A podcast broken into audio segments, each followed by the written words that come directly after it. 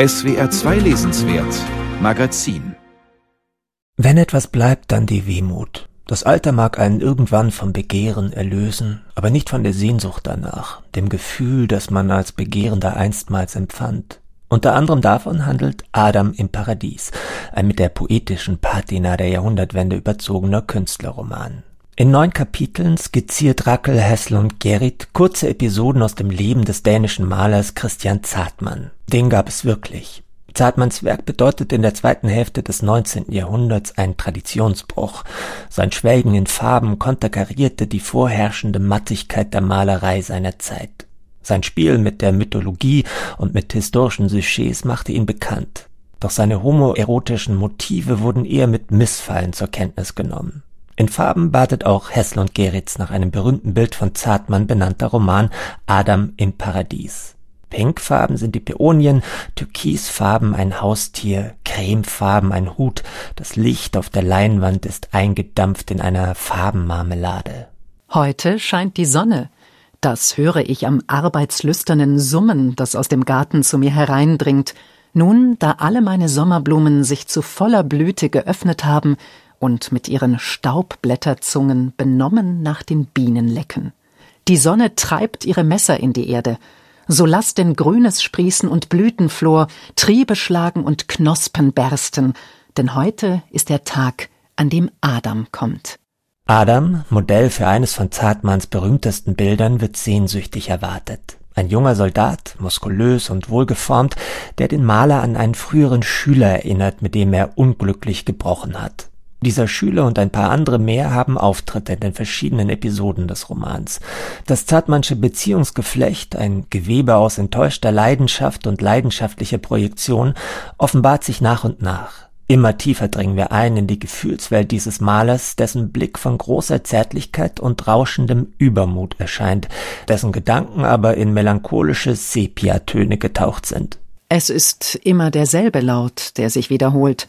Tick-Tack, ist ein Hirngespinst, eine Geschichte, die unsere grauen Zellen einander aus purer Langeweile erzählen. Tick, tack.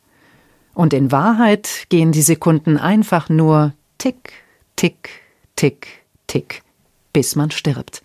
Das ist vielleicht das Faszinierendste an diesem in den Jahren vor dem Ersten Weltkrieg spielenden Buch. Wie überzeugend Drakel, Hessel und Gerrit dieser alternden Künstlerfigur ambivalente Züge verleiht, sie nicht recht in eine beruhigende Balance bringt. Erzählt wird konsequenterweise aus der Ich-Perspektive, mit allen Fallstricken der Selbsttäuschung, über die Zartmann als Erzähler stolpern kann. In ihm ist die Spannung eines Menschen zu spüren, der den Willen zum Schöpferischen triebhaft in sich spürt und den eigenen Verfall doch nicht mehr verleugnen kann, der weit mehr schon in der Erinnerung lebt als in der Gegenwart, fast als hinke er sich selbst hinterher. Das vielleicht Kurioseste an diesem Buch, wie geschickt die erst 34-jährige Rackel und Gerrit darin ist, uns durch ihre leicht altertümliche, vom Fin de siècle infizierte, impressionistisch anmutende Sprache in die Zeit Zartmanns zu versetzen. Andreas Donath ist es in seiner Übersetzung gelungen, der Blumigkeit von Hessel und Gerrits Sprache nicht den Anschein von Schwülstigkeit zu verleihen. Jeder Abschnitt trägt den Titel eines Gemäldes von Zartmann und zwischen den Kapiteln finden sich historische Dokumente, die das gesellschaftsmoralische Klima jener Jahre illustrieren. Briefe, Zeitungsartikel, Prozessberichte über ein seinerzeit hohe Wellen schlagendes Verfahren gegen Homosexuelle, dem in Dänemark der Paragraph 177 des bürgerlichen Gesetzbuches zugrunde lag. Umgang, wider die Natur, wird mit Zwangsarbeit in einer Besserungsanstalt bestraft. Einer, der damals in den Strudel der Ermittlungen geriet, war der Schriftsteller Hermann Bang, der seine Homosexualität nicht versteckte. Sein Kollege Johannes Wilhelm Jensen, Nobelpreisträger des Jahres 1944, tat sich hingegen mit hässlichen Kolumnen über die, Zitat, Sittenbrecher hervor. Indes ist es gewisslich nicht ganz korrekt, Männer für den Umgang mit Männern zu bestrafen. Sie sollten dem Arzt übergeben werden. Wenn die Geisteskrankheit nicht behoben werden kann, wofür nur in wenigen Fällen eine gewisse Aussicht besteht, wäre es der Erwägung wert, ob der überzeugte Patient nicht auf Lebenszeit in öffentlichen Gewahrsam genommen werden sollte. Wie es Christian Zartmann selbst mit der Homosexualität hielt, darüber hat er nie öffentlich geredet. Rakel Hessel-Gerrit lässt diese Frage ebenfalls offen.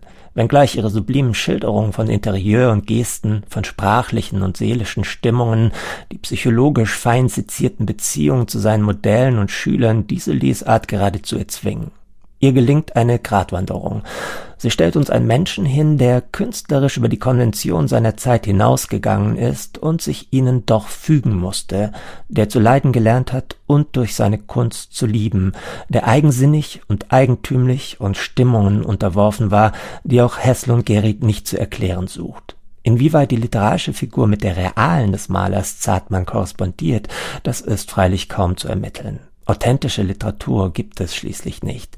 Sie verwandelt immer, was ihr ins Auge fällt. Aber mit diesem historischen Roman aus dem frühen 20. Jahrhundert liefert Hessel und Geritz sozusagen einen fiktiv-historischen Prolog zu unseren heutigen Debatten über Geschlechtsidentität, Queerness und die weltweit eingeforderten Rechte der LGBTQ-Community.